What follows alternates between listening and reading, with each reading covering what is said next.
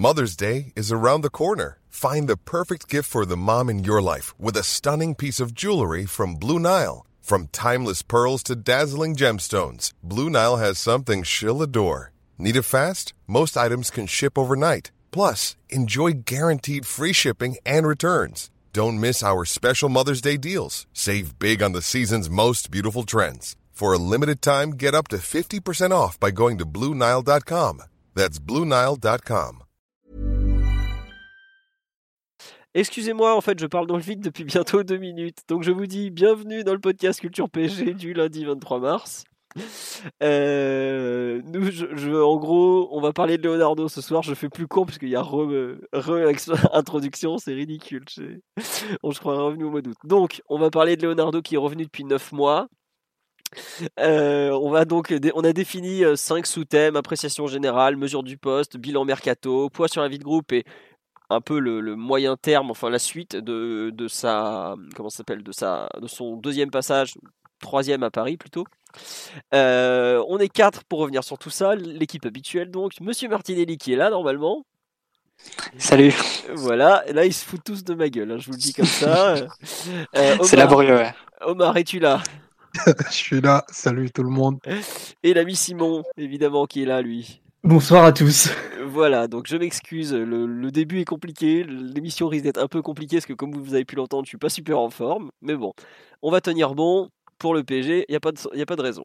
Bonsoir à tous sur le live. En fait, merci de m'avoir signalé le, problème de son, en fait, parce que sans vous, on partait pour euh, un podcast de deux heures sans sans qu'on s'en rende compte, tout simplement. On va attaquer tout de suite donc. Euh, l'appréciation générale, sorte de, pouls du match version euh, dirigeant donc, qui veut se lancer un peu sur l'appréciation générale sur ces neuf mois de Leonardo 2 à la tête de la direction sportive parisienne. Où je commence alors, comme, comme toujours. On ne change aucune habitude. Euh, bon, bah donc je vais commencer. L'appréciation générale, je dirais, est tout de même euh, bonne, voire. Ouais, bonne. Je dirais pas très bonne, parce que j'ai, il y a quelques trucs qui ne m'ont pas plu, mais globalement, euh, il est redevenu, enfin, il est, il est revenu et il est immédiatement redevenu celui qu'il était avant de partir. Euh, faut quand même voir que le PSG était globalement un club où son président a été très peu présent ces dernières années, de par ses affaires personnelles et la, multiplication de ses casquettes. Et il a, je trouve qu'il a, il, a, il incarne très bien la direction parisienne aujourd'hui. Euh, il incarne ce président bis euh, que, dont le PSG avait énormément besoin, je trouve. Et donc c'est en soi c'est une très bonne chose il n'a pas perdu de temps, même s'il était dernier. On a vu qu'il n'a pas pu faire tout ce qu'il voulait, vu qu'il est rentré. Euh, enfin, il est revenu au club à la mi-juin seulement. Euh, enfin, le PSG qui nomme son directeur sportif pour la saison en cours au milieu du mercato d'été. Bref, il n'y a que nous pour faire ça. Mais donc, le bilan est globalement positif, je dirais. Pas parfait, parce que je trouve qu'il y, a quelques couacs.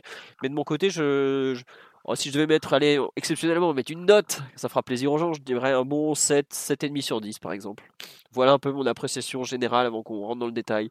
Mathieu, Omar, Simon, au lieu de vous moquer de moi là, à vous de causer maintenant que, je puisse me boucher un peu. Allez Omar, c'est bon, merci. Ah, moi, j'ouvrais le micro pour donner la parole à Mathieu. Non, non, non, non.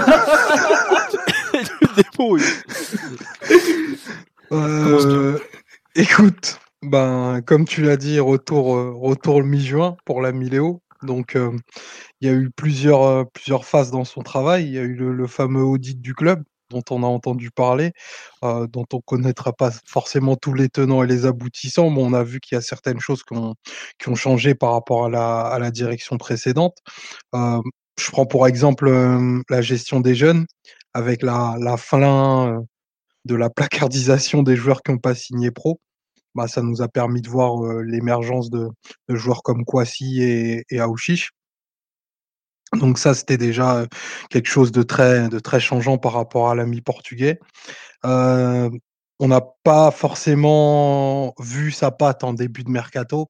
Je pense que oui, comme tu le disais fort justement, étant arrivé le 14 juin, c'était très compliqué d'avoir une, une, direction très claire de Leonardo dans ces affaires-là, même s'il a fait deux, goûts qui, deux coups pardon, qui sont remarquables en, en, fin de mercato, à savoir la signature de Navas pour 15 millions et, et le prêt payant d'Icardi.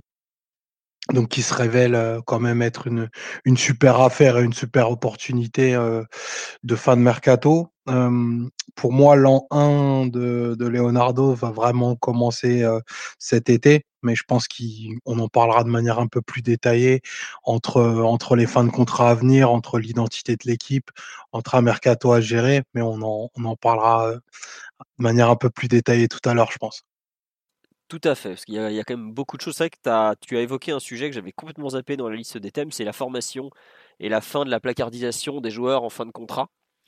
Euh, voilà, tout simplement, tu, fais bien de le rappeler. Tu bien que je serais pas passé à côté de ça quand même. tout à fait. J'espère que la DTN a validé cette intervention concernant le, la formation ah. parisienne mon application Crédit Lyonnais, c'est bon, c'est tombé. Très bien, magnifique. Euh, Mathieu ou Simon, pour compléter un peu ce, premier pou, euh, pou de Léo, on va appeler ça. Allez Simon, c'est pour toi, dépêche-toi. Ouais, bah, disons que déjà il a pu rentrer dans le costume assez aisément vu qu'il a succédé à à peu près euh, personne, si ce n'est à succéder à lui-même. Donc de ce point de vue-là, c'est vrai que ça a été un, quand même un rafraîchissement, même, voire même un soulagement de retrouver quelqu'un pour, pour occuper un peu la position, euh, faire des trucs de DS en fait, et, et surtout euh, prendre un peu le pas sur, sur Nasser qui, euh, dont, enfin, dont, dont la mise un peu en retrait a été de plus en plus claire au fil, au fil des mois, et ça s'est confirmé cette saison. Donc plutôt positif sur le retour de Leonardo malgré tout. Il faut quand même recontextualiser un peu les choses, pardon, et, et se souvenir d'où nous venons. Donc euh, de ce point de vue-là, c'est clairement euh, un pas dans la bonne direction. Oui, c'est vrai que, enfin, on se rappelle du, podcast de débrief de bah, du fameux move euh, Antero out Leonardo in. Et c'est vrai qu'à l'époque, bah, enfin, il y a un truc.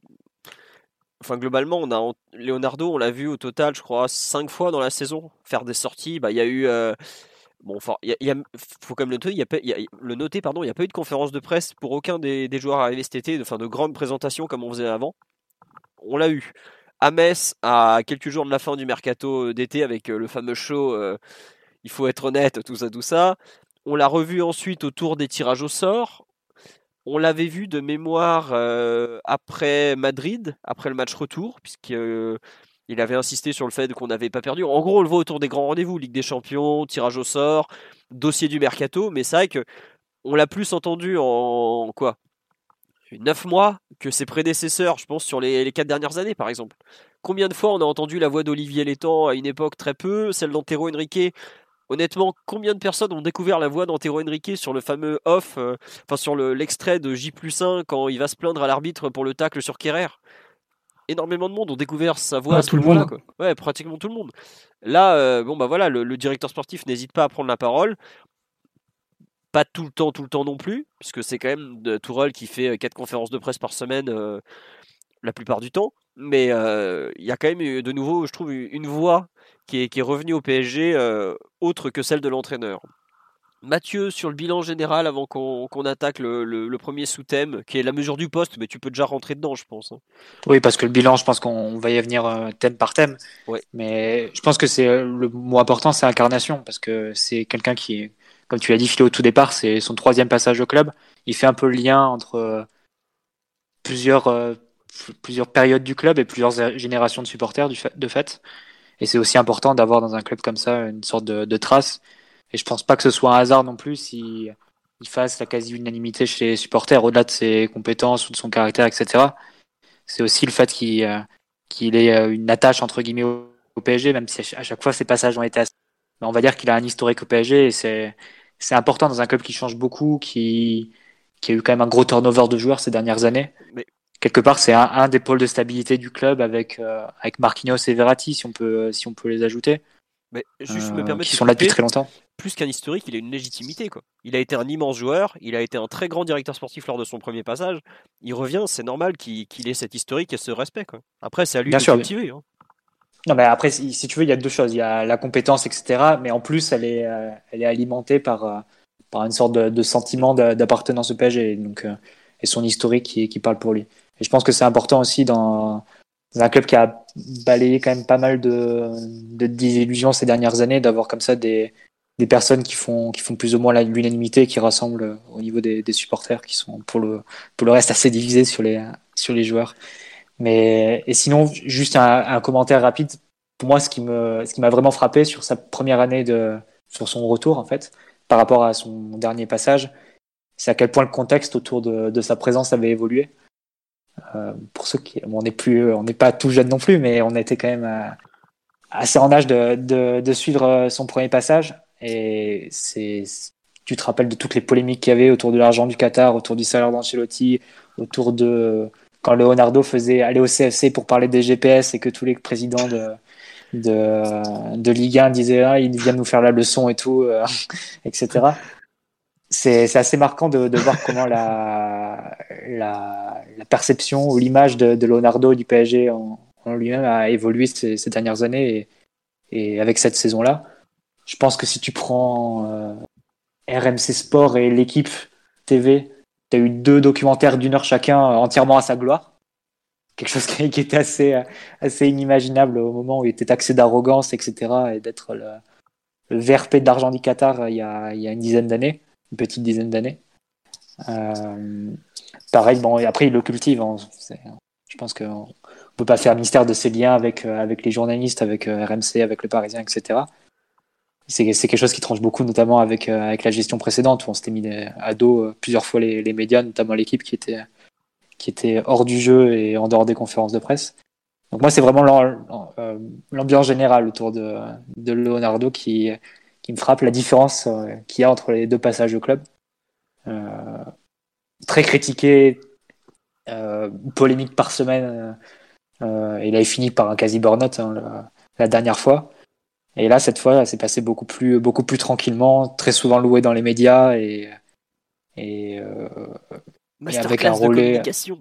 C'est ça, non, tu, tu, le sortais un peu à chaque fois. Bah, après, c'est vrai qu'on est tellement pas habitué à, plus habitué à voir nos DS parler.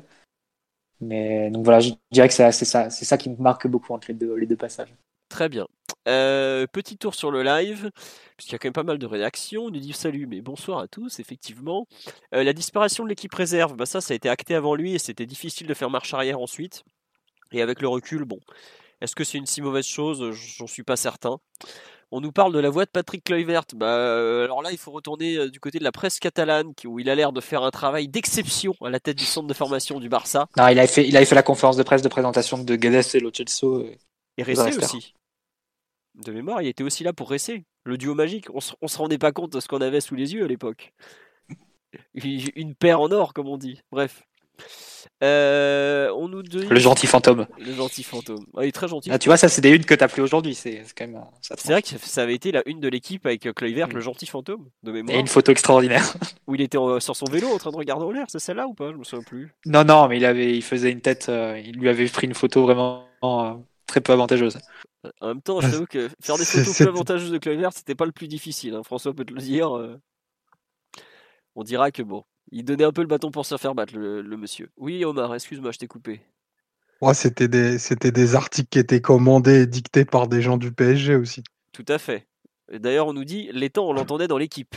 Oh bah tiens, quand on parle du voilà. Euh, concernant Leonardo dit, il a une histoire avec le PSG, représente quelque chose. C'est pas une pièce rapportée, il tient dans le sens du club. Et c'est vrai que l'identification des supporters à Leonardo reste forte, même en tant que joueur. C'est un joueur qui est resté un an plus un match mythique mais c'est quelqu'un qui est resté finalement assez peu longtemps. Et puis l'arrivée du Japon, en plus à l'époque, il y avait une sorte de fantasme autour de lui, c'était assez drôle. Mais voilà, c'est, il a su, euh, il sait se faire accepter, il sait représenter le club, et c'est un peu tout ce qui lui est demandé aujourd'hui, quoi, tout simplement. Et, il, ressemble tellement à la ville de Paris.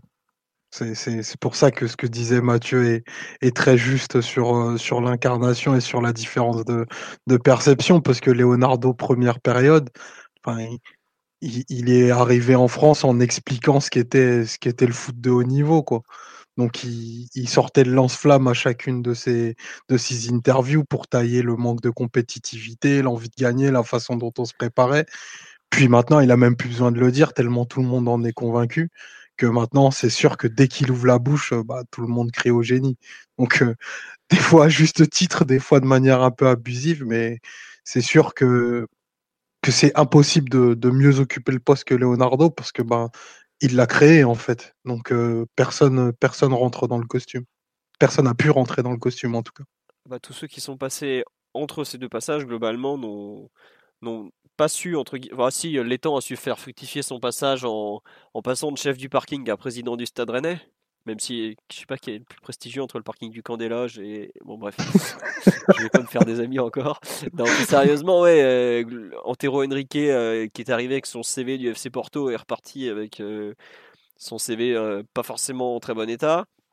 Et puis bah il y a pratiquement eu personne entre temps tout simplement. On, on a pas on a eu un poste enfin on a eu un directeur sportif adjoint qui était adjoint de personne quand même pendant des années. On a eu euh, qui était directeur du football, on lui a créé le poste, mais je pense que lui, pour le coup, le costume, il a jamais su où il était. Donc euh, voilà, quoi. C'est, c'est quelque part, il a récupéré le poste qu'il avait lui-même créé, et forcément, il n'y a que lui pour l'occuper aussi bien, à moins d'aller chercher un, manager général à l'anglaise qui serait capable d'être à la fois coach et, manager. Mais même en Angleterre, ils sont en train de revenir sur ce modèle qui a été leur pendant 25 à 30 ans, même plus que ça. Quoi. sur la vision générale de l'appréciation générale, on a fait le tour ou vous voulez rajouter quelque chose avant qu'on attaque un peu le, bilan, son premier bilan un peu mercato? Bon, pas de remarques, on dira qu'on a fait le tour donc. On se rejoint en tout cas sur le fait qu'il a vite repris la mesure du poste et qu'il, est, aujourd'hui la grande figure, je pense, de la direction parisienne peut-être même plus que, que Nasser Al-Khelaifi qui est aujourd'hui en, retrait à sa, à sa, à sa demande, hein, évidemment. Bah, c'est largement, il n'y a qu'à voir euh, les réactions qu'il y a eu à son retour. On n'avait pas vu ça depuis l'arrivée de Neymar, il y avait un niveau de, euh, d'excitation et, et d'impatience qui, qui en disait long sur euh, tout ce qu'on avait traversé quand même. non mais oui c'est ça quoi. Bah, non mais Neymar ça a été un peu la revanche de la remontada et là Léo qui revient c'est c'est aussi la revanche de la dignité. Ouais, euh, le retour le retour de la dignité. Retour de la dignité. c'est aussi il faut se rappeler faut remettre le contexte de la fin de saison dernière où tout le monde espérait un changement quel qu'il soit et, que tu voyais pas venir et il y avait cette, cette réunion à Doha pendant deux jours et, ça finit et ça a fini par déboucher le, vendredi et après dimanche euh, avec l'interview Nasser. Bah, tu sais, l'apéro été costaud, mais il fallait du temps pour abattre la bête. Hein, donc, euh, forcément, euh, il arrivé plus tard. Sur le mercato, donc il y a eu deux mercato au final. Euh, celui de janvier où il s'est passé strictement aucun mouvement à l'exception du prêt du jeune Moussa Sissako au Standard de Liège. D'ailleurs, je sais même pas s'il a joué un match, le pauvre, avec tout ce qui s'est passé depuis. Et le mercato d'été où donc il y a eu pas mal de départs et d'arrivées. Il y a eu, alors je vais essayer de vous faire les arrivées de tête. On a eu donc l'indispensable Mitchell Baker, même s'il était arrivé en fait l'hiver d'avant. Non, plus sérieusement, on a eu euh, Herrera, fin de contrat, Sarabia, Séville, 18 millions d'euros.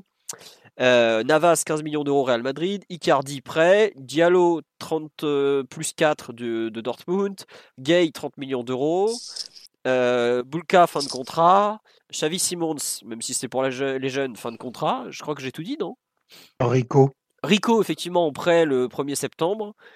Et pour le coup, après, du côté des départs, on a vendu donc Diaby, Nkunku, Wea, euh, Areola prêté. qui on a vendu encore? Aidez-moi un peu là, n'hésitez pas. Parce que Guclu, est vendu, je crois, 2 millions d'euros. ouais, c'est ça. non, je crois Postolacci est... est... parti, non? Ouais, Postolacci bah, aussi. Ensoki, effectivement. Ensoki et Zagra. Ensoki et Zagra. Ah ouais, Arthur aussi. C'est vrai, voilà, en gros. Donc il y a beaucoup de jeunes qui sont partis et pas mal de joueurs de complément plus un titulaire indiscutable qu'Enavas qui sont arrivés en gros. Euh, le premier bilan de Leonardo sur un peu ces deux mercatos et ces neuf mois à, faire des transferts, qui veut se lancer? Bah Mathieu, puisque tu as été plus discret sur le premier thème, tu, vas commencer donc. Bah, quelque part, c'est trois mercatos, je dirais, parce que le, mercato d'été, tu peux vraiment le scinder en deux. Oui. Euh, d'abord, c'est un mercato très inspiré, enfin, qui reprend des, d'Antero Henrique. Je pense que les, les, transferts de Herrera et Sarabia ils étaient tellement avancés que c'était difficile de, Impossible même. Ouais, bah pour, pour Hera, c'était sans doute impossible. Pour Sarabia, c'était tellement avancé aussi depuis, depuis plusieurs mois que, que ça devait être difficile aussi. Euh, ensuite, Gaï, et Diallo, dans un contexte où il y avait une forte incertitude autour de Neymar, et on l'a suffisamment répété l'été dernier, que tu gardes ou non le Brésilien, ça change absolument tout sur ta marge de manœuvre euh, financière. Donc, dans, le doute, entre guillemets, tu, étais réduit à faire des coups euh, on va dire plus modeste et plus euh, plus économe, même si au final c'est des, des sommes importantes, mais, mais pas des pas sur des joueurs de de 70 ou 80 millions dont tu pouvais euh, que tu pouvais viser en cas de départ de Neymar pour, pour prendre des titulaires.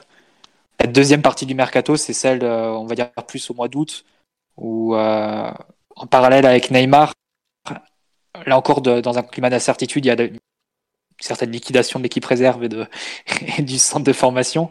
il y a beaucoup de ventes, beaucoup de départs qui vont servir à financer les coûts euh, bah, que vous avez mentionné, donc c'est-à-dire euh, Keylor Navas et, Mauro Icardi, à des prix quand même qui sont plutôt bien joués. Hein.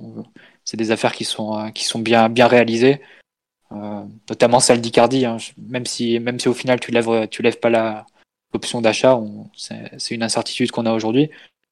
c'est un joueur qui a été utile et qui a coûté 5 millions d'euros sur la très utile sur le début de saison et qui a, et qui a coûté 5 millions d'euros sur la saison, donc plus le salaire c'est euh, c'est vraiment euh, c'est un transfert qui est bien vu, quelle que soit la quelle que soit l'issue qu'on lui donnera. Mm. En termes d'amortissement, c'est un coup en or, Ricardi par exemple. Bien sûr, euh, bah, c'est ça, c'est comme si tu, tu, prenais un joueur à 25 millions d'euros sur 5 ans. Donc, oui, c'est ça, bah, 25 millions d'euros sur 5 ans, on en a un, il est espagnol, il vient du Real Madrid, il est incroyable. Mm. Non, mais en amortissement, il a coûté la même chose que Ressé cette année.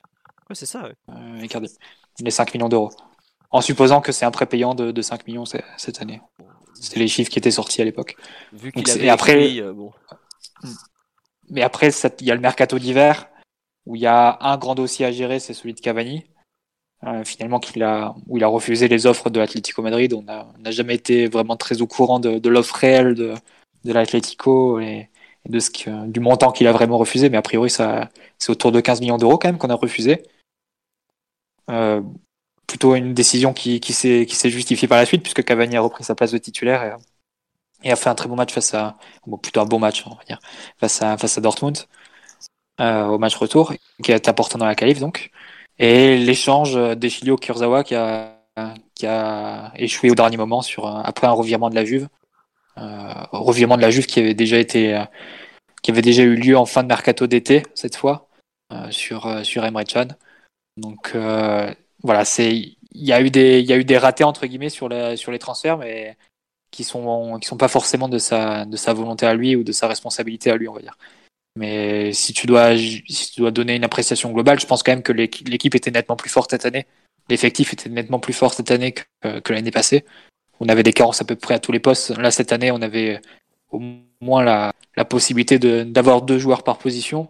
Et ce qui a fait que même dans les, dans les moments où on a eu beaucoup de blessés, on s'est jamais retrouvé dans des situations comme l'année dernière où on mettait que 16 joueurs sur la feuille de match et, et parmi les remplaçants que des jeunes. Donc ça c'est quand même un, un point à noter. C'est l'effectif a été nettement amélioré par rapport à l'année dernière, même s'il y a une grosse marge de progression euh, encore sur certains postes et des dossiers qui restent brûlants, mais qui dépendront énormément aussi de, de ce qu'on fera autour de Neymar et Mbappé. Donc, euh.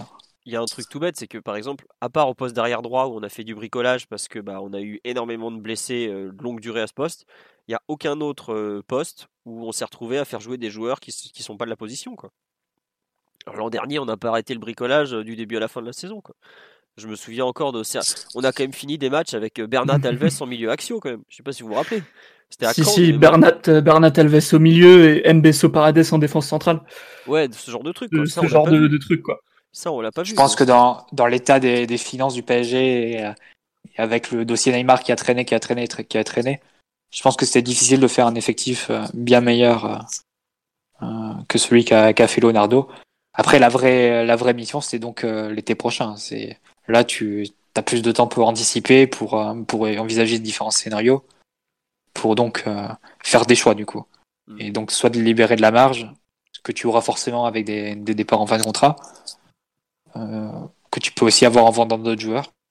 Et c'est là, on va dire, où on verra plus son, son, son poids et son, son, pouvoir de décision euh, l'été prochain. Après, moi, je trouve que le mercato d'hiver, on a beaucoup dit sur ce qu'il est, euh, sur ses méthodes, sur ce qu'il est capable de faire. Sur la, partie Neymar, il y a quand même un truc qu'on oublie beaucoup, c'est que à la fin de l'été, bon, donc Neymar n'est pas parti.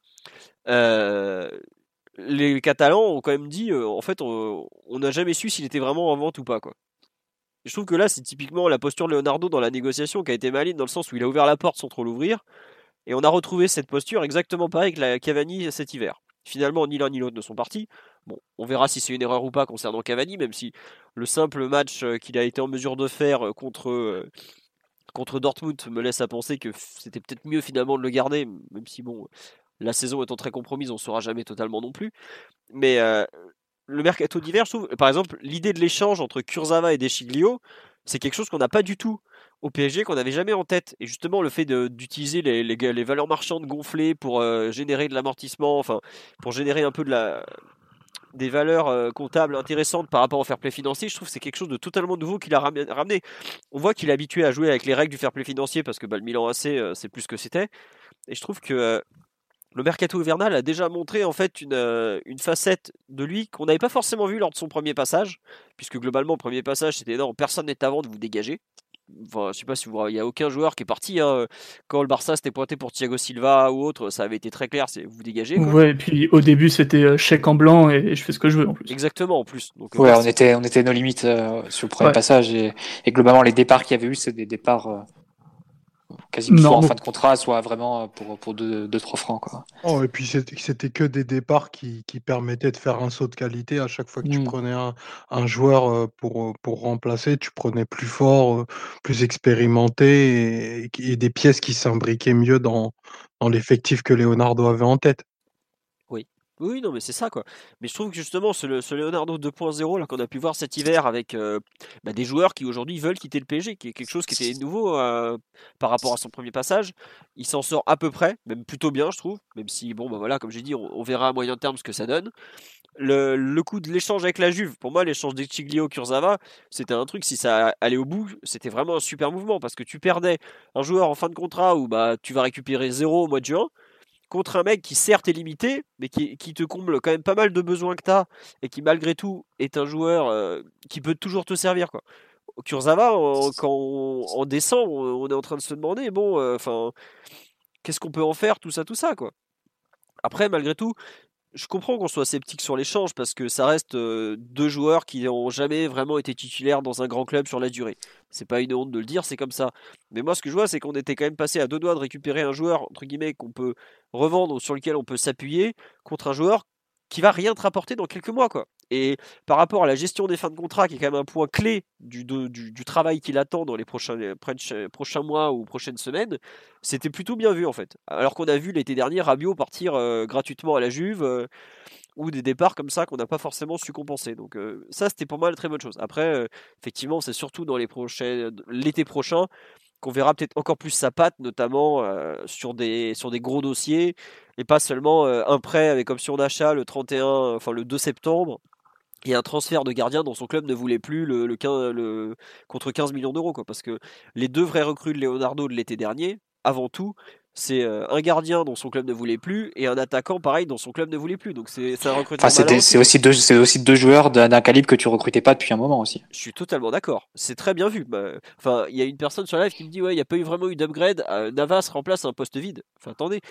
le projet QSI a commencé en 2011 on a enfin trouvé le grand gardien de l'RQSI.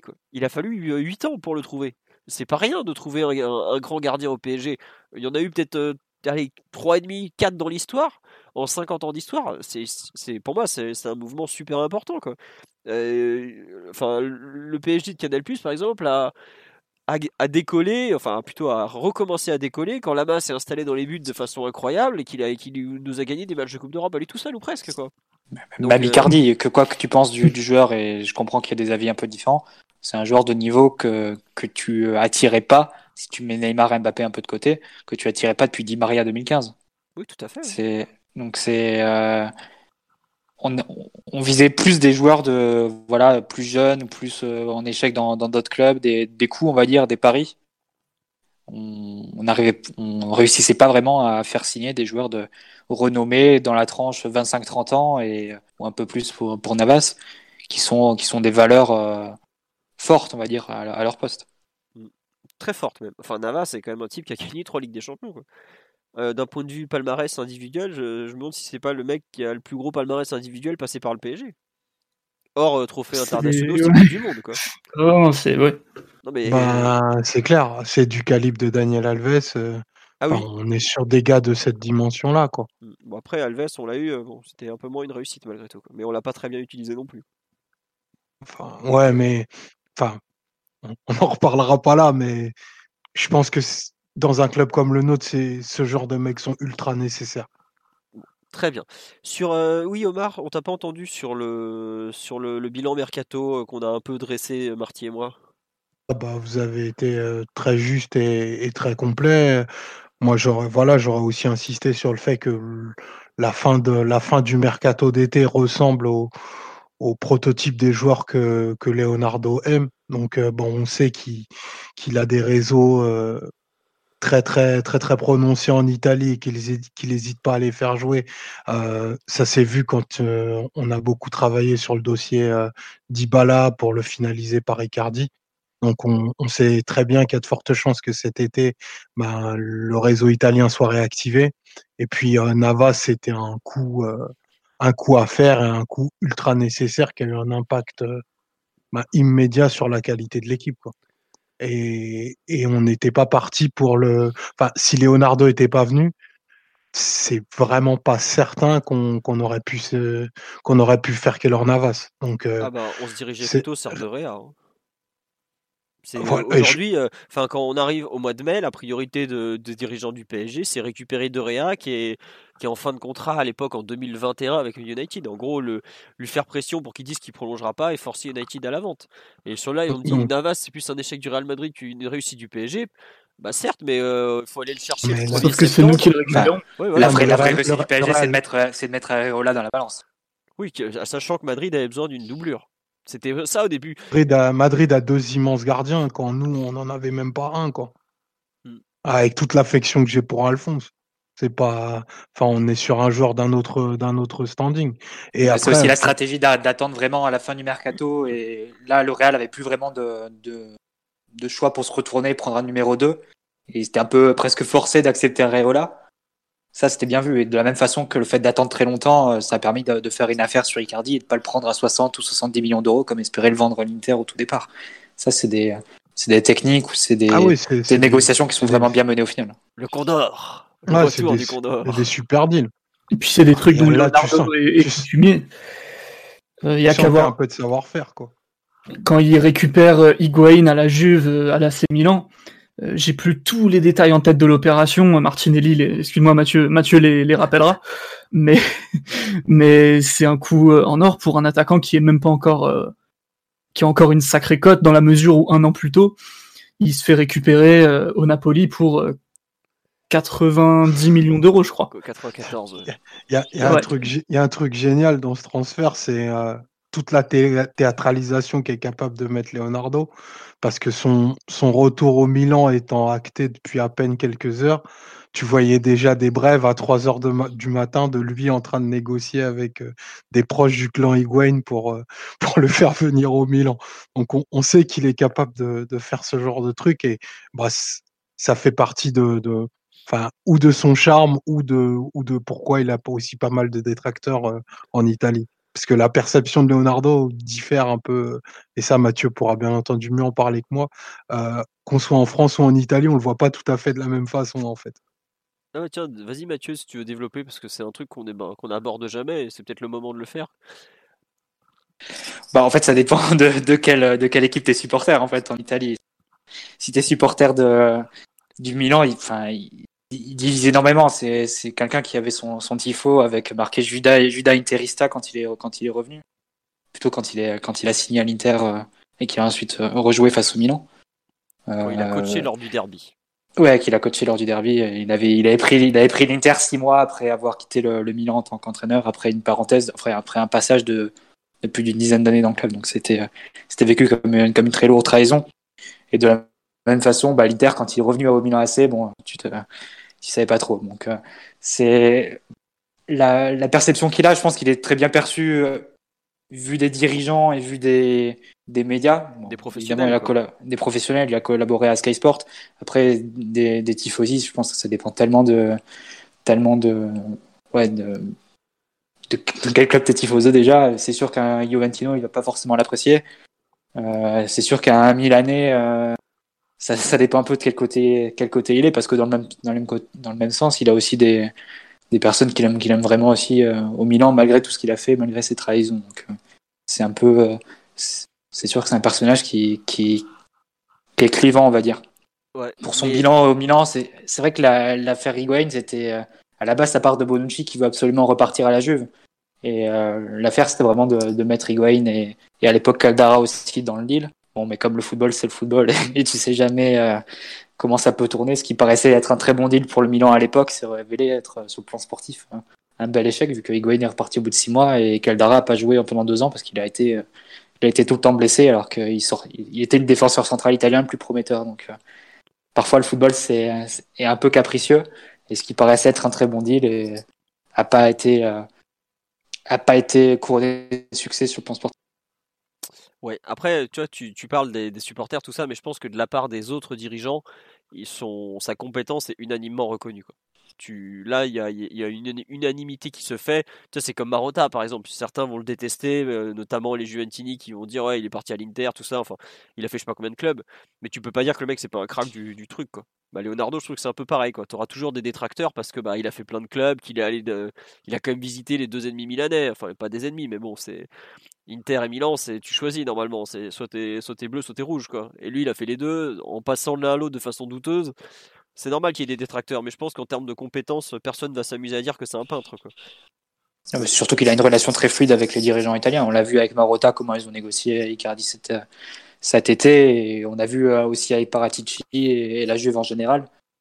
Je pense que le deal entre le PSG et la Juve, ça paraît être plus une question de temps que de question de, et de savoir sur quel joueur ça va tomber, mais tu sens qu'à un moment ou à un autre, on va faire une affaire avec la Juve. Donc, euh, vu, la relation entre les deux et vu euh, comment on essaye à chaque fois entre euh, à chaque fenêtre de mercato depuis le retour de Leonardo à faire à faire des transferts avec eux. Donc. Tout à fait. Euh, Puis pour l'instant, au PSG, on n'a vraiment pas à se plaindre vu que on n'a même pas encore vu un peu le le dark Leonardo, le côté un peu moins un peu moins moins reluisant où par exemple il va casser la tirelire pour Lucas ou où il va un peu faire le all-in sur Paqueta, ce genre de deal où on sait pas toujours où se trouvent les intérêts des uns et des autres. Et ça, pour le coup, on n'a pas du tout à se plaindre de ça pour l'instant. Donc, euh, ça vient encore euh, euh, mettre des points positifs à son bilan, on va dire. Oui, après, bon, tu sais très bien que des fois, tu parviens à signer des joueurs de façon brillante parce que tu donnes quelque chose en échange. Quoi. Genre, nous, on a réussi à faire signer Michel Baker parce qu'on a foiré le deal d'Elirt, tu vois, c'est quelque chose où tu as donné en échange. Non, mais je me moque, mais plus sérieusement, tu as souvent des renvois d'ascenseurs entre euh, des personnalités importantes du, du, football parce que ça marche aussi comme ça, quoi. Que tu t'es, as, mis une personne bien sur un deal, et ben tu, tu vas compenser euh, à un autre moment, quoi. C'est comme ça, c'est les réseaux du football aussi, tout simplement. Il y a quand même une différence, c'est qu'avec son prédécesseur, tu te demandais parfois s'il travaillait vraiment dans les intérêts du PSG et s'il travaille pas plus dans les, dans les intérêts de, de tierces personnes. Bah, c'est vrai que Simon a pris un beau chèque sur Paredes. mais bon. Non, non, mais ouais, après, au bout d'un moment, enfin, je trouve que, tu vois, par exemple, dans tous les transferts qui ont été faits cette année, et, et ou qui ont failli être faits, je trouvais qu'il y avait une vraie logique pour le PSG. Il y avait un vrai intérêt pour le PSG, quoi. À savoir, bah, par exemple, l'échange Kurzawa Chiglio, j'en ai parlé, c'est par rapport aux fins de contrat où tu, tu évites de perdre un joueur contre zéro. Tu as Cavani, bah, il a fait monter les enchères jusqu'à un point où il disait, bah, en gros, c'est soit on arrive à récupérer de temps, et dans ce cas-là, bah, ça devient vraiment intéressant, soit euh, il reste. Et bon, bah, tant pis, tu as quand même gardé un mec dont finalement tu as eu besoin, parce que tu en as besoin vu, vu la forme de son concurrent. Tu, tu trouves quand même une vraie logique dans les comment dirais-je dans les actions qu'il a faites quoi. Il n'est pas allé chercher Pepito Acosta le 31 janvier en lui disant mais un chapeau et danse quoi. Enfin au bout d'un moment euh, il y a quand même des, des compétences qui qui sont nécessaires et qui, qui montrent qu'il est qui travaille pour le club et pas pour pour ses intérêts même si Voilà, c'est le football. Il y aura forcément un moment euh, des deals un peu bizarres. On se rappelle encore du deal Pastore-Sirigu. Pastore vaut 42 millions. Sirigu, qui est le gardien italien qui monte, vaut 3 millions. Euh, bon voilà, on sait très bien que c'était euh, une façon de s'arranger avec ce vieux filou de Zamparini. Et puis voilà, c'est, comme ça. Après, le but, c'est que le club soit pas lésé malgré tout. Même si effectivement, bon, il y aura forcément un jour des trucs bizarres. On nous dit, on a mis bien Raiola. Raiola, ça nous a coûté Areola mais c'est aussi que lui qui a ramené Zlatan à Paris, c'est aussi lui Maxwell, euh, Matuidi qui est resté longtemps et qui a été exfiltré pour un prix pas si mauvais que ça pour un joueur qui avait déjà 30 euh, ans à l'époque et qui était un an de contrat. Vanderville, Ibrahimovic aussi. Ebling, Baker. Voilà, euh, Rayola, c'est un acteur comment dire, indispensable du football mondial tu obligé de, d'être bien avec lui si tu veux avoir accès à certains types de joueurs. C'est toujours pareil. Pareil, tu vas, pardon, tu vas pas te fâcher avec Georges Mendes euh, parce que euh, parce que c'est comment dire, c'est, enfin, il représente trop d'intérêt au bout d'un moment. Tu es obligé de faire avec. Non mais on a, non mais par exemple, on n'a pas fait Donnarumma à 40 millions d'euros l'été dernier, par exemple. Donc c'est pas, c'est pas vrai non plus de dire que Leonardo est si lié que ça à Rayola ou qu'il est, enfin, il traite avec lui, mais au final on l'a, on lui a pas pris euh, son gardien, euh, l'un de ses poulains pour euh, pour 40 millions l'été dernier, alors qu'il aurait bien aimé l'exfiltrer de Milan. Donc. Surtout vu la saison après. Hein. Euh, on nous dit effectivement la prolongation de Verratti, c'est Rayola, tout à fait. Mais bon. Euh, il, se tire la main de qui sur la photo euh, le Leonardo, sur la photo que j'ai mis pour illustrer le podcast, je sais plus du tout à qui il sert la main, à vrai dire. C'est lors du premier match de la saison PSG Nîmes. Donc à vous de chercher, peut-être que c'est un dirigeant de Nîmes, je, ne sais plus. Je, voilà, je vais pas vous mentir, je sais plus. sur le, mercato, est-ce que vous voulez rajouter quelque chose concernant ce premier bilan de, de, ces 9 mois? Bon, rien du tout. autre thème que j'ai mis, c'était son poids sur la vie de groupe. Alors ça rejoint un peu le, costume de directeur sportif. C'est peut-être aussi un peu la communication. Qu'est-ce que vous en pensez effectivement de... Enfin c'est la vie du groupe, c'est même plutôt la vie du club, j'aurais dû mettre. Qui veut se lancer sur ce thème, ma foi, assez vague et, et pas forcément simple à, à délimiter? Oui, Simon? C'est un des secteurs dans lequel on l'attendait le plus, à mon avis. Euh, le côté euh, euh, quelqu'un qui est capable de gérer un peu tout à la fois au quotidien, que ce soit les joueurs comme les, les, gens qui travaillent au club. Et c'est des trucs qu'on a vu très très tôt. on a eu des articles en tout début de saison, en plein été, où, où enfin, apparemment des gens du club auraient témoigné en disant c'est un soulagement qu'il soit revenu et Leonardo lui-même avait même apparemment sous-estimé. Il aurait sous-estimé les conséquences de les conséquences néfastes que qu'avait eu euh, la gestion des dernières saisons. Donc c'était un peu euh, remettre tout le monde euh, un peu dans le sens de la marche, faire un peu du bien à tout le monde en interne de ce point de vue-là. Et au niveau des joueurs aussi, on a vu beaucoup de d'interventionnisme de, de bonne aloi de sa part, dans le sens où, par exemple, il y a que lui, je pense, au sein du club qui est capable de de prendre Neymar entre quatre yeux et de lui dire tout ce qu'il pense à tout ce qu'il pense de lui, tout ce qu'il pense de son clan et tout ce qu'il devrait faire euh, et tout ce qu'il doit au club quelque part. Ça, c'est des trucs sur lesquels on a eu des échos aussi. Euh, je suis pas sûr que qui d'autre au club soit dans cette position et cette légitimité, cette aura et, euh, et la personnalité de le faire. Donc ça, c'est aussi des trucs qui ont été très importants. Et je dis Neymar parce que c'est le plus gros poisson, mais c'est pas le seul. On sait qu'il y a plusieurs joueurs qui, à certains moments, ont, n'était pas totalement euh, dans les meilleures dispositions.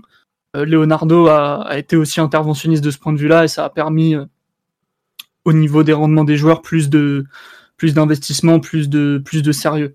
Ça c'est vraiment des trucs qui au quotidien marquent la différence et, font que, que ton club fonctionne mieux qu'un club où, où chacun fait ce qu'il a envie dans son coin et, et tu t'aperçois au bout d'un moment que c'est un mode de gestion qui est assez limité quand. Tu as des exemples de, joueurs là que, qu'il a aidé un peu au quotidien, tout ça? Euh, Bah pour ma part, parce que je connais un tout petit peu ce sujet, c'est euh, Léo Paredes qui qui avait des relations vraiment compliquées avec le coach, mais depuis longtemps. Et, je sais que, que Leonardo s'était entretenu avec le joueur, avec son agent aussi, avec le coach, et ça lui a permis notamment de, de montrer euh, un peu plus euh, ce qu'il savait faire, de montrer plus d'investissement et au final de gratter du temps de jeu peut-être plus que ce qu'il aurait eu autrement, disons. D'accord. Sans, oublier l'exemple tout tout récent où on n'est pas super sûr encore. Je pense que le temps éclaircira le truc ou pas, on verra. Mais sur la titularisation du joueur contre Dortmund, qui était, enfin, il partait de très très loin et apparemment et le staff et aussi un peu Leonardo auraient euh, permis au, coach de faire changer d'avis et de mettre euh, le dernier milieu que tu avais euh, à son poste, tout simplement. Très bien. Euh, Omar ou Mathieu, sur un peu ce poids sur la vie de groupe et ou communication, qu'est-ce que. pour compléter un peu les propos de Simon? Bon. Attends, juste passage sur le live. Attends, juste me permets Omar de te couper. On nous dit La décision de mettre Neymar au placard avant Dortmund m'a déçu, mais la suite lui a donné raison. Effectivement, ça c'était une décision forte de Leonardo à cet instant. Euh, euh... Omar, oui, vas-y, excuse-moi, je t'ai coupé. Il y, a, un peu de. Dans les deux questions que tu poses sur la, vie de groupe, moi, je pense que, je pense que Leonardo n'a pas encore pris totalement la main sur euh, l'intégralité des décisions. Enfin, je, je le trouvais très interventionniste euh, lors de, son premier bail. J'ai pas de doute qu'il le deviendra euh, à sa façon, c'est-à-dire en mettant la distance nécessaire, mais en pesant sur toutes les décisions importantes. Mais quand il aura peut-être un petit peu redéfini l'identité du groupe, peut-être aussi choisi son entraîneur et du coup donner, euh, donner un peu plus de lead dans la, dans la direction. Comme, euh, comme on le disait un petit peu au, début, pour moi, le, le, bail de Leonardo, il, il commencera vraiment avec ce, ce mercato d'été. Bon, c'est pas quand il commencera, si, si, les dates seront maintenues euh, telles que prévues, mais en tout cas, c'est vraiment là où je pense on va avoir une, une idée plus claire de ce que Leonardo va vouloir faire pour les pour les trois quatre prochaines années. Et on sait qu'on peut lui faire entièrement confiance parce que bah, il a bâti euh, il a bâti le meilleur groupe de de l'RQSI euh, tant sportivement qu'au niveau euh, comportemental. Voilà. Quand je quand je parle quand je quand je dis ça au niveau comportemental, c'est que on avait un groupe qui avait une identité claire, des idées claires aussi de, de jeu et qui ont été accompagnées par un coach. Le, premier en date, je parle d'Ancelotti, qui, qui parlait un petit peu le, même football que les joueurs qui ont, été recrutés. Donc aujourd'hui, il y a, il y a peut-être un peu, un peu moins ça, mais j'ai pas de doute que, que, euh, que Leonardo arrivera vite à, à reconnecter tout ça. Mais euh, il y a plusieurs choix cruciaux qui, qui va être amené à faire. Euh, le premier, c'est bah, les, les, fins de contrat notables qu'on va avoir en juin, euh, qui l'obligent déjà à redéfinir l'identité de l'équipe. Euh, perdre Thiago Silva et Cavani, probablement, c'est euh, deux des, des 5-6 meilleurs joueurs qu'on a eu dans, dans l'RQSI. Donc, c'est pas quelque chose d'anodin. Et ça, ça a un impact ben, très fort sur, euh, sur tout le vestiaire. Ça a un impact très fort sur tout le vestiaire pour deux raisons. C'est que tu vas être scruté pour savoir euh, qui seront les successeurs. Parce que tu. Enfin, on remplace pas Cavani comme ça, très clairement. On est sur un, un, un, des attaquants les plus prolifiques des dix dernières années. Et Thiago Silva, c'est un joueur du même acabit, c'est l'un des, l'un des 5-6 meilleurs défenseurs centraux aussi de, de la décennie. Donc je pense que Léo va être très attendu déjà ben, médiatiquement et aussi par le groupe pour, euh, par rapport au successeur qu'il va choisir. Et euh, l'identité de ceux-ci va un peu euh, bah, redéfinir un peu tout le pôle technique et, et le leadership de l'équipe. Quoi. Et on vit des étés très importants depuis déjà deux, trois saisons. Mais je pense que celui-ci l'est encore plus parce que à côté de ça, il y a, y a Kurzawa, Meunier aussi qui sont en, fin de contrat. On sait que les latéraux, c'est un poste aussi où on a souffert. Et on va attendre de Léo qui fasse des coups, qui bah, peut-être qu'il nous, qui nous ressorte des joueurs, euh, des joueurs de profil un peu moins connus, mais qui vont avoir la qualité pour pouvoir tout de suite rentrer dans l'effectif. Et c'est pour ça qu'il a du, il a du pain sur la planche. Et il y a une question qui est en filigrane, c'est est-ce que est-ce qu'il va renforcer Tourelle? Est-ce qu'il va le, garder en l'état? Parce que s'il le garde en l'état, il va, il va vivre toute la saison prochaine sur un fil. On sait que sa succession sera, sera en filigrane de chacun des matchs et surtout qu'il jouera tout sur la Ligue des Champions. Donc il y a, pas mal de, questions et de, sujets. J'ai un peu, j'ai un peu tout mis sur la table, mais euh, c'est le, chantier auquel Leonardo va, avoir affaire euh, là dans les, semaines qui viennent.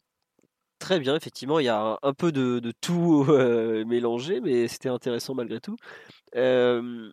juste, moi, pour revenir un peu sur le, comment dire, un peu l'aspect vide groupe, le poids qu'il a pu prendre et tout. autant j'ai beaucoup aimé l'aspect ferme et tout en matière de, mercato, tout ça. Autant sur la vide groupe, je, trouve que c'est un peu la, déception du passage. Enfin, on en a parlé plusieurs fois dans le podcast l'entraîneur peut pas tout gérer dans un club. Il a déjà énormément de choses à faire. Mais euh, quand je vois par exemple Neymar qui en fait un peu casse sa tête, je pense notamment à son poids. Je pense pareil le poids d'Icardi. Enfin, je trouve qu'il y a. C'est un peu à ce niveau-là où je suis déçu moi personnellement. C'est-à-dire que l'autorité qu'il est censé être, qu'il représente, j'ai pas l'impression qu'elle soit totalement respectée tout le temps. Alors il y a effectivement le, visiblement il les a prévenus un peu tout ce qui est réseaux sociaux, tout ça, tout ça. Ça c'est sûr c'est un très bon point. Ça a déjà coûté cher au PSG par le passé. Là, ça a failli leur coûter cher quand ils se mettent une race euh, après avoir perdu à Dortmund euh, deux jours après. Bon, peu importe, ils ont su réagir après. Mais quand je vois Neymar se, se pointer hors de forme et grossir à vue d'œil dès qu'il joue pas, quand je vois Icardi qui a pris je ne sais combien de kilos depuis le mois de septembre, je suis un peu déçu malgré tout sur, euh, j'ai pas envie de parler de poigne, mais sur un peu la capacité qu'il a à pouvoir encadrer le groupe avec l'entraîneur en fait. Après, est-ce que c'est le rôle de l'entraîneur de ne pas aligner des joueurs qui sont pas en forme ou pas?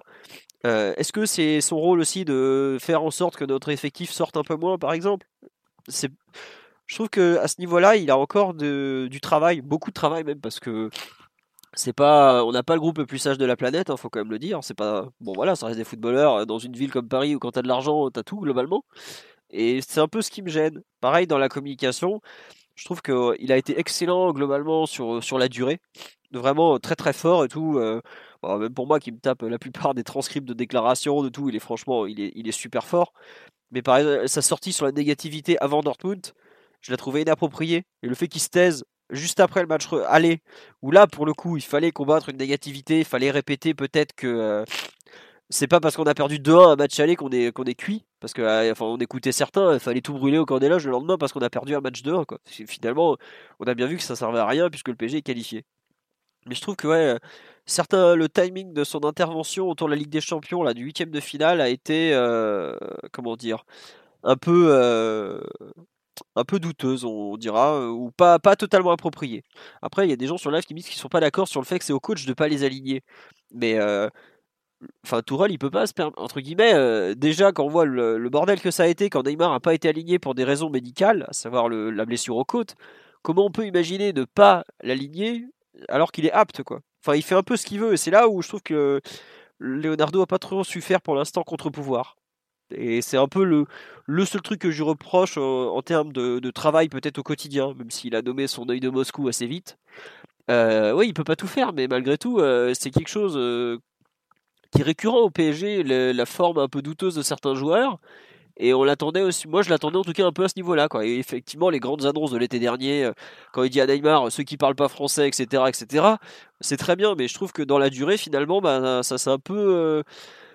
Euh, bah, ça s'est un peu atténué et parfois le, je trouve que le club a toujours un peu des, des manques de professionnalisme et pour moi le professionnalisme c'est pas partir en, veille c'est être à son point de forme en permanence par exemple voilà un peu euh, ma déception euh, sur, euh, sur son passage à cet instant, c'est un peu ça. C'est euh, vraiment ce, cette non-mamise totale peut-être sur, sur le groupe. Et je comprends que c'est très difficile. Hein, voilà, Après, c'est vrai qu'effectivement, il y a le laxisme des années précédentes et tout ça qui, qui le paye. Et c'est vrai qu'effectivement, très bon point, Neymar n'a pas joué face à Madrid parce qu'il était hors de forme. Mais c'était un match de poule et moi j'aurais préféré qu'il soit en forme pour le match aller à Dortmund et qu'il soit en forme pour les matchs suivants. Voilà. Euh, Mathieu ou Simon sur euh, cette partie vide groupe Enfin, Simon, t'as déjà un peu entendu, Mathieu? Après, je pense que sur le point que tu mentionnais, Philo, il y avait une part de fantasme aussi l'été dernier en disant Leonardo euh, arrive, maintenant c'est fini les sorties, etc. Je pense que ça dépend, et là je rejoue Omar, ça dépend aussi du profil de joueur que tu recrutes. Et ça, je pense que la, c'est la patte de Leonardo, entre guillemets, il y aura plus de professionnalisme ou plus de, de, sagesse ou de, de mesure, etc. en fonction du type de joueur que tu recruteras. Et quand tu recrutes Ibrahimovic, Thiago Motta, Maxwell, Thiago Silva, etc., tu sais que que tu n'auras pas ce type de problème parce que tu recrutes des joueurs qui sont quasiment trentenaires, qui, qui sont déjà mariés ou casés, etc., qui ont des enfants, etc., etc. Tu sais que tu vas pas avoir ce, ce type de, de sortie ensuite sur les, sur les réseaux sociaux. Tout au plus, tu auras un, barbecue avec Enrico Macias et, David Beckham. Mais Attends, pas, on a retrouvé, On a retrouvé Kaylor Navas en train de danser avec sa chemise ivre-mort alors qu'on s'attendait pas du tout à ça aussi, tu vois. Donc euh, il y a aussi Ouais, mais c'est un latino, tu vois. C'est vrai, c'est vrai. Mais non, enfin plus sérieusement, on verra, on verra en fonction des, des recrues qui sont, qui sont, qui sont faites. Je pense que après, c'est vrai que Neymar, c'est un joueur qui est tellement, tellement à part. C'est pas la même chose de virer Neymar ou de, de mettre des barrières à Neymar que d'en mettre à, d'autres joueurs. Et, ça, je pense qu'il y, avait aussi une part de, fantasme, de euh, d'illusion, on va dire, l'été dernier, en pensant que tu pouvais euh, mettre au pas Neymar et dire euh, faire le couvre-feu à 18h, quoi. C'est pas non plus. Non, non, mais pas le couvre-feu. C'est même pas souhaitable. C'est même pas souhaitable. Non, non, mais le couvre-feu, tout ça. Mais je pense que tu vois, par exemple, ne serait-ce qu'avoir des joueurs totalement fit, pour moi, c'est la base de la base, quoi. Et au PSG, on n'a même pas ça, quoi. Et ça, ça me. Après, c'est le truc, c'est que c'était, c'était vraiment étonnant parce que Neymar, c'est la première année qui nous fait le coup. Hein. C'est pas, on peut pas dire que les années précédentes, c'était, c'était particulièrement le cas. Euh, non, mais c'est après, c'est le point négatif de son bilan que, comme je disais en début d'émission, je trouve quand même globalement bon, voire très bon. Mais j'avoue que c'est entre guillemets cette permissivité qui continue un peu, je, je suis surpris, quoi, tout simplement. Parce que ça correspond pas du tout, je trouve, au premier passage de Leonardo ou au contraire, justement, il avait pris euh, des mecs très pros et il avait globalement professionnalisé le club euh, en profondeur. Donc, euh, bon, à quel point il va réussir à changer ça au cours des prochains mois à voir. Et sur la communication que j'ai rapidement abordé, Mathieu, Simon, Omar, quelque chose à rajouter ou Enfin, j'imagine, oui, vous avez forcément. Bah, J'étais d'accord avec toi quand tu disais que c'était un peu incompréhensible le timing des sorties et même le contenu parfois autour de, du huitième de, de finale de Ligue des Champions. C'est peut-être là où je trouve qu'il a perdu un petit peu de, de sa superbe. Le fait qu'il soit beaucoup mieux accepté, le fait que, que globalement tout le monde ait fini un peu par comprendre le personnage et sa personnalité, peut-être que ça lui donne un petit peu moins de, de tranchant, un petit peu moins de... Euh, ouais, c'est un petit peu moins un poil à gratter qu'avant et je pense euh, au-delà de, de sa première sortie de la saison où, où, il explique un peu le mercato le soir de, de Metz PSG. Je l'ai pas trouvé euh, si impérial que ça dans les sorties. Après, c'est pas des choses qui m'intéressent euh, énormément, donc euh, c'est pas bien grave. Mais par rapport au, Leonardo du premier passage et qui remettait un peu tout le monde à sa place et qui était capable de de, de, terminer un peu tout le, le, monde du foot français, du monde médiatique français en trois coups de lance-flamme. là, je le trouve peut-être, je le trouve un peu plus un peu plus générique ou un peu plus attendu et peut-être un peu, un peu moins intéressant aussi.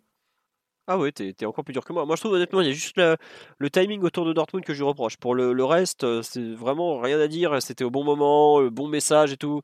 Je pense notamment le, ce qu'il a dit à propos d'Aouchi chez Kwasi, tout ça.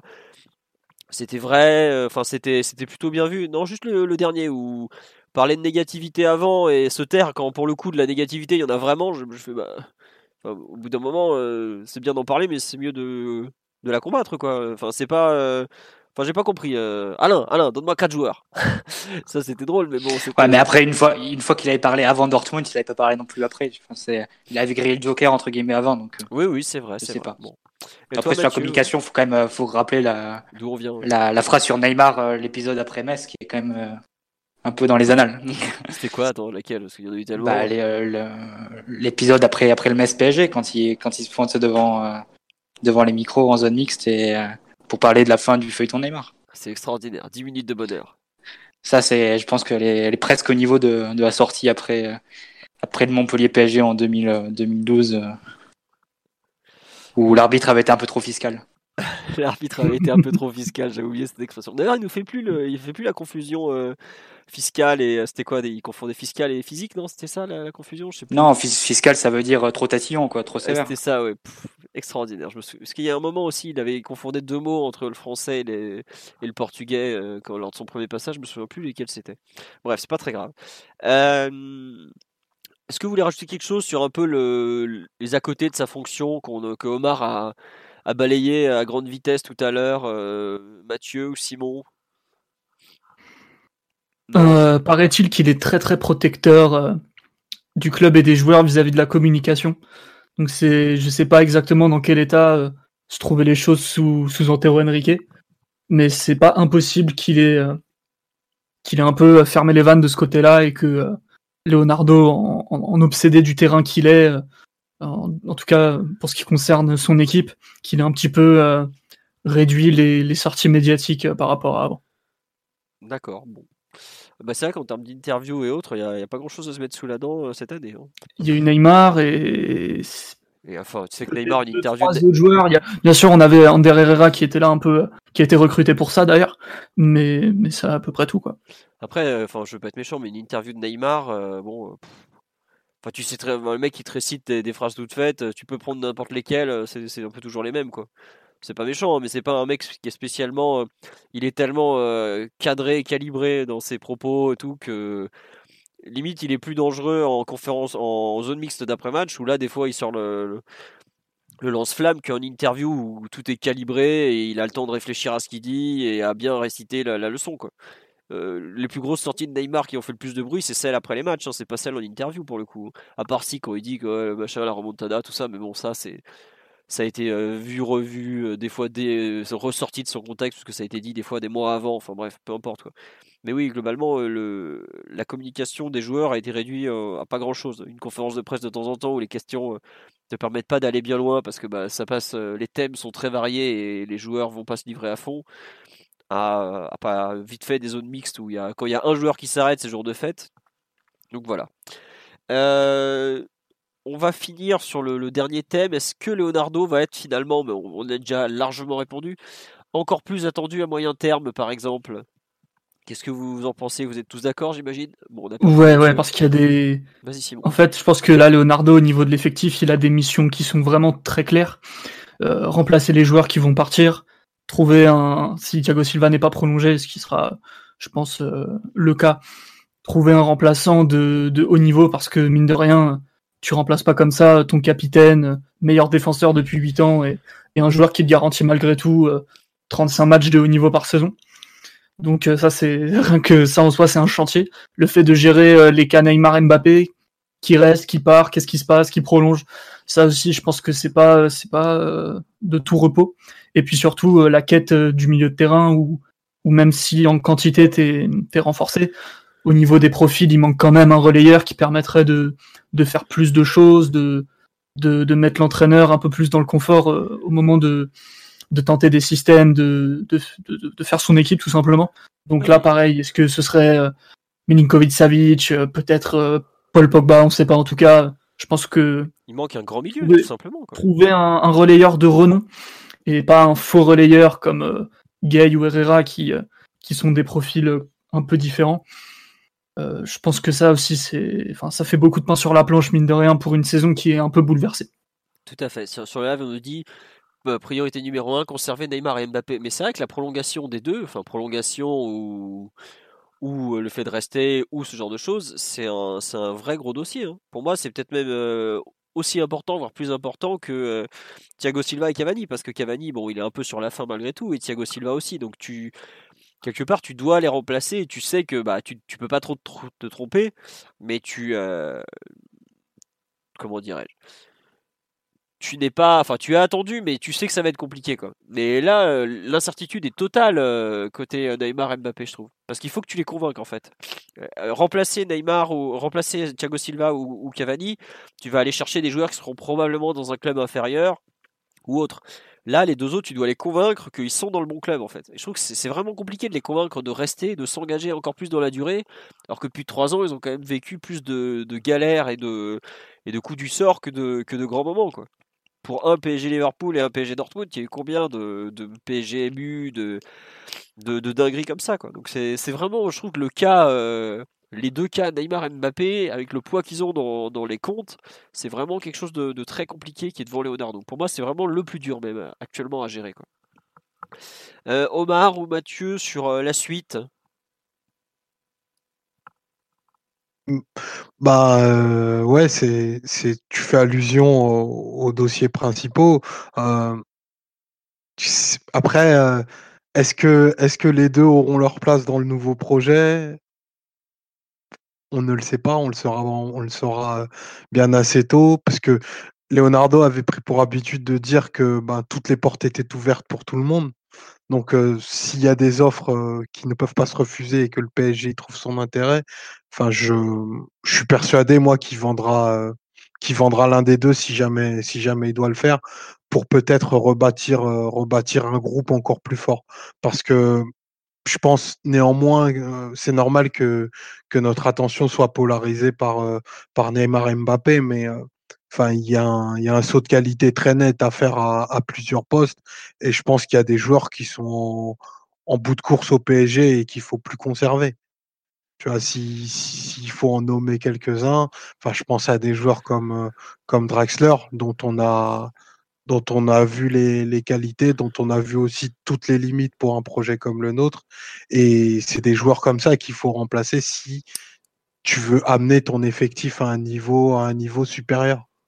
Je pense que voilà le, le 12e, 13e, 14e joueur doivent être d'un niveau supérieur à, ce qu'on a aujourd'hui pour, bah, pour pouvoir espérer mieux, mieux que, que ce qu'on a fait au quotidien, même si les victoires s'enchaînent.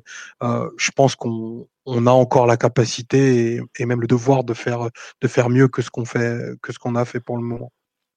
Très bien. Euh, Mathieu, sur euh, un peu cet avenir euh, un peu moyen terme que Leonardo va devoir construire, ton avis? Bah, Leonardo et pas que lui, parce que je pense que sur des dossiers comme Neymar et Mbappé, on est, on est sur des décisions qui, qui le dépassent, on va dire, plutôt qu'il englobe. Et à la fin, le, dernier mot, c'est évidemment celui de, de l'actionnaire, parce que c'est des, des joueurs qui, qui, qui, ont avec eux un, ouais, qui coûtent cher, mais au-delà de ça, c'est des enjeux en eux-mêmes. C'est pas, pas seulement des joueurs. Il y a, il y a des enjeux d'image, de, de, communication, de, des enjeux financiers, etc. Donc c'est des décisions évidemment qui, qui doivent revenir à l'actionnaire euh, in fine. Après, sur le, sur le dilemme, ben, on l'a un peu dit, il y, a, il y a tellement de postes à renforcer. Et Omar, c'était le 12e, 13e, 14e joueur de l'effectif. Je pense qu'il y a aussi des joueurs qui, il y a aussi dans les 11 premiers joueurs de l'effectif qu'il faut, euh, où il faut renforcer. on a parlé des latéraux, on a parlé d'un défenseur central, on a parlé sans doute d'un ou deux milieux de terrain aussi. La question du neuf qui va, qui va coûter cher, que, que tu rachètes Icardi ou non. Euh, forcément, si tu mets bout à bout tous les dossiers, euh, moi, j'arrive, je peux pas arriver à une autre conclusion euh, que celle qui est de, de, vendre un joueur comme Neymar, par exemple. Parce que si tu dois, si tu dois faire un choix entre, euh, entre lui et Mbappé. Mbappé, il est plus jeune, il est plus, euh, il est plus capable de, de peut-être la figure de proue, on va dire de l'image d'un projet, euh, d'un projet comme celui de Paris. Et Neymar qui arrive sur les 28-29 ans avec un état physique qui a été quand même préoccupant sur une partie de la saison. D'un point de vue rationnel, je pense que la plupart des clubs feraient, s'ils étaient face à ce choix-là, ils feraient le choix de continuer avec Mbappé plutôt, plutôt qu'avec Neymar. T'es un assassin du football, Mathieu. non, mais je te dis pas que, je le fais de cœur. Évidemment que Neymar est un joueur supérieur, mais si tu fais, si tu fais le choix d'un point de vue rationnel, je pense que n'importe quel club un peu, un peu sain d'esprit fait le même choix. Donc, euh, mais euh, après, est-ce que c'est le PSG, est-ce que le PSG se mettra dans ce, dans une position de, de devoir faire ce choix-là? C'est un peu la question. Et, et si tu dois continuer avec Neymar et Mbappé, tu acceptes par contre de, de devoir faire des, plus des coups sur d'autres postes et, et pas forcément euh, viser, des joueurs euh, confirmés ou des des cracks à leur poste vraiment vraiment affirmés. Ça c'est clair que tu peux pas faire Ricardo Pereira, Khalidou Koulibaly, Alex Teles et euh, et Milinkovic Savic, je dis ça comme ça, plus euh, plus un grand neuf que Tipicardi ou un autre, ou Lautaro Martinez ou qui tu veux, tout en gardant Neymar et Mbappé. Et ça, à part si à part si la crise actuelle fait définitivement sauter le, le fair play financier qu'il n'y a rien à la place, je vois pas je vois pas trop comment c'est c'est possible dans les, dans les conditions actuelles. Donc, euh, à partir de là, tu dois faire un peu le choix entre euh, est-ce que tu, tu gardes les deux et tu continues de, ouais, de faire cette politique un peu de coup, sachant que globalement sur les autres joueurs, tu vas pas tirer grand-chose. Hein. Comme on l'a dit, on a énormément de fins de contrat. Un joueur comme Draxler, il est très peu monétisable, on va dire, euh, aujourd'hui. Donc c'est des questions qui sont difficiles à trancher je pense qu'in fine, tu, ça dépendra beaucoup de, du choix et de la, stratégie en fait qui, qui sera fait. Est-ce que tu, est-ce que tu, ouais voilà, est-ce que tu veux faire l'upgrade vraiment sur les autres postes, quitte à sacrifier un peu de, de, ta puissance offensive, ou bien tu te dis non, c'est trop précieux d'avoir Neymar et Mbappé ensemble. Et tant pis, on essaye de s'accommoder sur les autres postes. Et après tout, on saura jamais ce qui, ce qui en sera arrivé cette saison-là, mais tu aurais très bien pu aller au bout avec un effectif très incomplet sur certains postes, mais avec Neymar et Mbappé devant cette année. Donc, euh, vu le nivellement qui est, qui à l'œuvre dans les autres, dans les autres clubs européens, euh, c'est un choix de stratégie très lourd, mais en même temps qui, qui dira assez, qui dira beaucoup en fait de, de l'orientation du PSG. Après, je trouve que cette orientation, elle a déjà été définie l'été dernier. Hein. En gros, Leonardo, euh, il a ouvert la porte à Neymar, pas Mbappé. Hein. Donc, euh, quelque part, est-ce qu'il va se, se, déjuger maintenant? Bah, Après, c'est Neymar qui avait demandé à partir. Si, si Mbappé veut, veut, partir, fait la demande de partir cet été au Real Madrid. de ce qui se dit aujourd'hui, c'est que le Real Madrid ne bougera pas cet été, mais en 2021. Donc euh, aujourd'hui, le seul qui serait euh, possiblement sur le marché, ce serait plutôt Neymar que Mbappé. Mais est-ce que le PSG attendrait comme ça un an de plus euh, et se retrouver avec Mbappé à un an de la fin de son contrat? C'est aussi une autre question. Donc c'est c'est pas facile. c'est pas facile. On arrive à l'heure des décisions hein, sur les deux joueurs. Hein. Tout à fait. On arrive à l'heure des décisions. J'aurais pas pu mieux dire, mais oui. On arrive aussi un peu à la fin du podcast. Pour une fois, on va faire moins de 2 heures, 1h50, tout ça. Est-ce que vous voulez rajouter quelque chose sur cette, ces 9 premiers mois de Leonardo 2, enfin Leonardo 3 même, comme je disais en début d'émission? En général, les, une, chose qui vous a vraiment beaucoup plu, une qui vous a peut-être moins plu, ou une appréciation générale de fin qui veut commencer ah, Ça, c'est un plan bourbier que je vous ai mis, dis donc. ah, Simon? Bah, bah, la gestion du mercato d'hiver qui été plutôt euh, bonne parce que euh, disons qu'il n'y a pas eu trop de dégâts pour une fois, voire pas de dégâts du tout. Donc euh, ça, ça fait du bien aussi de, passer des mercatos tranquilles où, le mois de janvier n'est pas plus angoissant que ça. Très bien. non, mais t'as raison, effectivement. Là. Euh, est-ce que Mathieu veut rajouter quelque chose au lieu de faire de la promotion interne pour un, entraîneur italien bien connu? Ah Mathieu, ouh, faut ouvrir ton micro, mon cher. non, non, euh, j'ai rien à ajouter. D'accord, bon. Euh, est-ce que le sage Omar veut, finir ce podcast sur Monsieur Leonardo? Tout le monde veut, mais personne peut. Tout à fait. Ce sera. Non mais. J'ai enfin... même à dire. non mais en plus le pire c'est que c'est une phrase qui, je pense que depuis son retour, ça a été la phrase la plus marquante qu'il ait prononcée à propos de Mbappé. Tout le monde veut mais personne ne peut. Et quelque part, c'est bien aussi de conclure là-dessus parce que c'est vrai que son travail, ça a beaucoup été de, parler de rumeurs, de Neymar, de Mbappé, de tout ça. Et en fait, euh, cette phrase, elle résume aussi un peu euh, ce que disait Mathieu au début. Avant, il gérait des, polémiques euh, toutes les semaines. Et aujourd'hui, il gère un club qui, qui, est devenu assez puissant pour se permettre de lâcher ce genre de phrase. Quoi.